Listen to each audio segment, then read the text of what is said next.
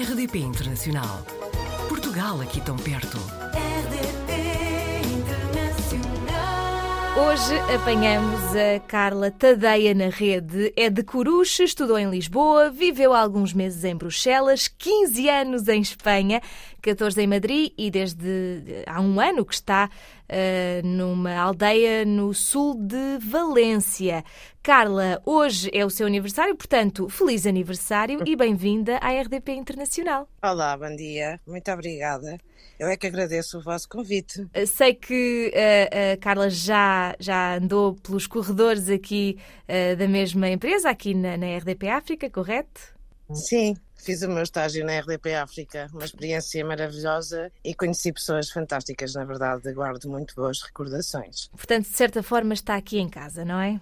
Sempre, com vocês no coração. Carla, esteve aqui apenas alguns meses em Bruxelas. Posso perguntar em que contexto? Sim, eh, pensava mudar-me para Bruxelas no sentido de também começar a trabalhar lá e poder melhorar o meu francês. Uhum. Pensei que efetivamente era um país, eh, por ser mais eh, frio, com pessoas frias, mas efetivamente era totalmente o contrário, um ambiente e umas pessoas maravilhosas, mas a experiência não durou muito tempo.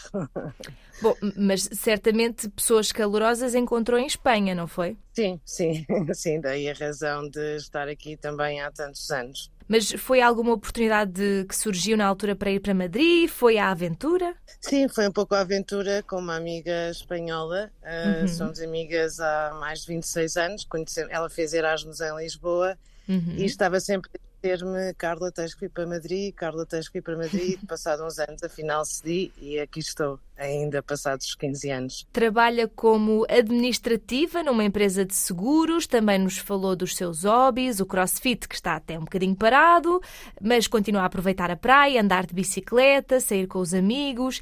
E nós já te- temos vindo a perceber eh, que a vida social e, sobretudo, fora de casa é muito importante para os espanhóis, não é? Sim, efetivamente os espanhóis vivem na rua, ou seja, não gostam muito de estar em casa e hum, é bastante agradável porque de todas as faixas etárias eh, vemos as ruas sempre chei- cheias de gente, seja em Madrid ou Valência, pessoas de todas as idades e na verdade é completamente, são, ou seja, são bastante diferentes de nós, apesar de sermos, serem os nossos irmãos, não é? E de sermos todos ibéricos, mas na realidade os espanhóis vivem na rua. Falou-nos de que é um povo de festa, de muita comemoração, inclusivamente com muito fogo de artifício, não é? Sim, isso é mais aqui na zona de Valência. Eu Uhum. acho que hum, ainda no outro dia estava a ver um documentário com a minha mãe eh, aqui sobre a cerâmica de Valência, que também tem bastante história, Uhum. e efetivamente também foi mencionado que eles têm uma loucura pela, pela pólvora. Não sei se tem a ver com, obviamente que sim, por estarem na, na costa do Mediterrâneo e hum, também talvez influência de piratas, navios. Há, há mais, mais. Pronto, falou-nos aqui que eh, esta é uma particularidade de, de- da- da região onde está agora, no sul eh, de Valência, mas há aqui mais diferenças em relação à vida que tinha em Madrid, que viveu durante 14 anos. Sim, agora sim, porque eu não estou propriamente na cidade de Valência, estou numa aldeia, uh, saí totalmente da minha zona de conforto, ou seja, em Madrid tenho todos os meus amigos, foram 14 anos, Claro. e agora numa aldeia pequena, onde geralmente no inverno são muito, muito poucas as pessoas. Ah, eu geralmente costumo dizer que sou eu e as gaivotas na praia. Ah, e é uma paz e uma tranquilidade. Eu também tenho, o- o- posso teletrabalhar, ou seja, para mim é uma vantagem ah, e na verdade é uma vida muito mais tranquila. Claro. Não, não se pode mesmo comparar. Às vezes sinto também um pouco falta dessa parte social, mas de, por outro lado também aqui isto é paz e tranquilidade e muita natureza e mar, que, é- que é um dos meus ah, maior, das minhas maiores paixões. Sente que consegue ter uma boa, um bom equilíbrio entre a vida pessoal e profissional? Sim, totalmente, sim. Estar neste sítio é, na verdade, é maravilhoso. Eh, Se pudesse-me, ou se me tivesse perguntado se estava arrependida, efetivamente não. Um dia também, se me cansar desta paz e desta tranquilidade, também posso sempre mudar-me. Exatamente. Eu sei que, que a Carla tem aqui um projeto relacionado com reciclagem de beatas, não é? Sim, Sim, eh, eu sou fumadora e preocupa-me bastante cada vez mais o planeta e as beatas realmente, eh, a parte que, por um lado, são o primeiro poluente eh, que se encontram nos nossos mares, uhum. nós Estamos os fumadores que tirar uma beata para o chão não tem muita importância. E não nos imaginamos na quantidade de uh, produtos tóxicos que estão dentro dessa beata e que da beata passam para os mares, passam para os rios, passam para os, os fluxos de água. E na verdade uh, o meu projeto é a nível de sensibilização e também uh, porque hoje em dia já se podem reciclar beatas para fazer tijolos, papel. E é, é, o meu intuito é reeducar um pouco não é, as pessoas que fumamos a ter um pouco de cuidado. Uh, não nos custa nada, cada vez mais também há cinzeiros portáteis uhum. onde podemos guardar as nossas beatas em vez de tirar a beata literalmente para o chão. Infelizmente, no mundo inteiro, são muitas as pessoas que fumam, ou seja, a minha preocupação e a minha necessidade de poder reeducar Uhum. um pouco os fumadores. Uh, não nos custa nada, não sei se me vou repetir, não custa nada, cada vez mais existem cinzeiros portáteis para, para os fumadores, uh, não custa nada guardar a beata, que efetivamente eu acho que as pessoas não têm, a maior parte não têm noção do que é que aquela coisa tão pequenina pode fazer uh, aos nossos fluxos de água, como eu tinha mencionado, os rios, oceanos, mares, e é nesse sentido, da reeducação, sensibilização e... relativamente a esse tema. A Carla contou-nos que sente um grande chamamento a, a nível de, destes temas de, de, de, ecológicos, de sustentabilidade, inclusivamente quando falámos aqui da questão do fogo de artifício, eh, é, é uma parte assim que lhe dói um bocadinho por causa do impacto que acaba por ter.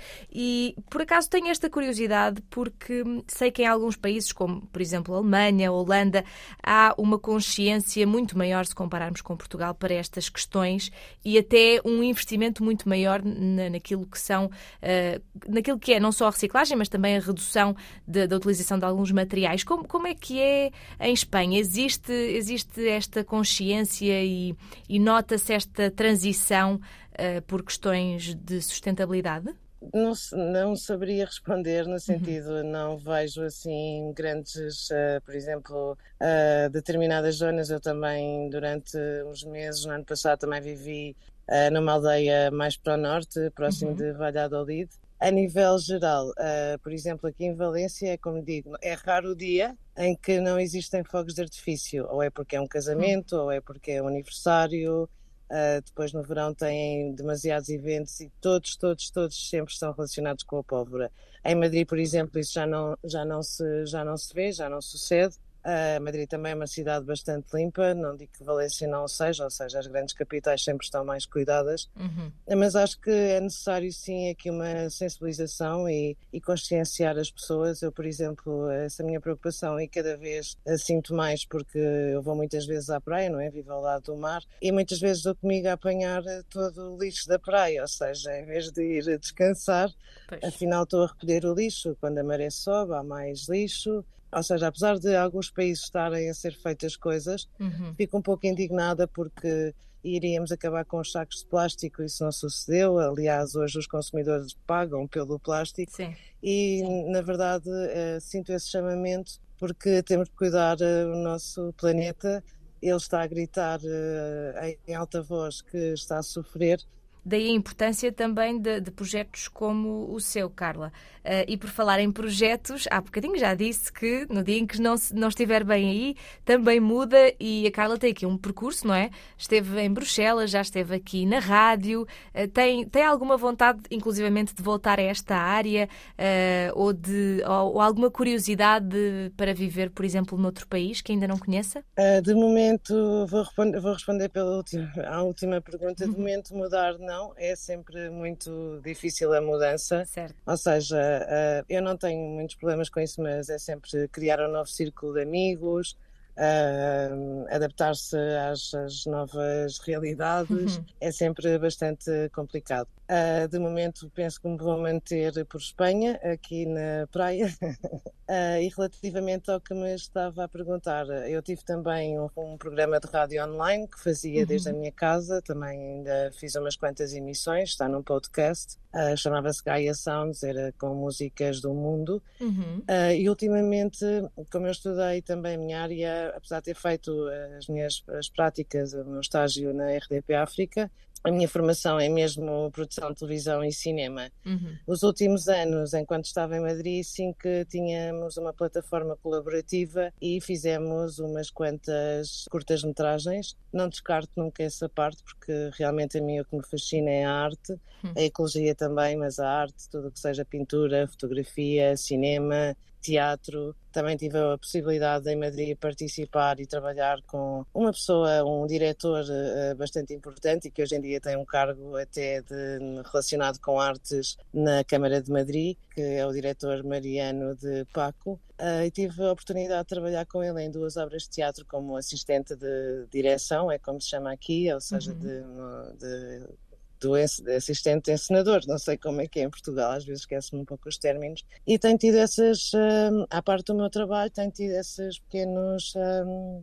essas pequenas nuances, ou esses pequenos trabalhos, à parte do meu trabalho, os meus hobbies também, que no fundo é o que me preenchem, assim como a fotografia, em 2015, creio, também Estive selecionada para um projeto na Foto Espanha, que é um dos maiores concursos de fotografia e de artes visuais aqui em Espanha. Então é, é isso, eu vou, tenho o meu trabalho, não é? E, e sempre que posso tento fazer alguma coisa relacionada com a minha área, porque é o que na verdade me eh, preenche a nível pessoal. Gostava de lhe agradecer por ter estado no Apanhados na Rede, desejar muito sucesso e até uma próxima, quem sabe. Muito obrigada, um bom dia, obrigada pelo vosso convite e um beijinho para todos os ouvintes portugueses e de, de onde estiverem. Uh, obrigada pela vossa oportunidade, foi um prazer enorme. Portugal ao alcance de um clique. rdp.internacional.rtp.pt RDP Internacional. Portugal aqui tão perto.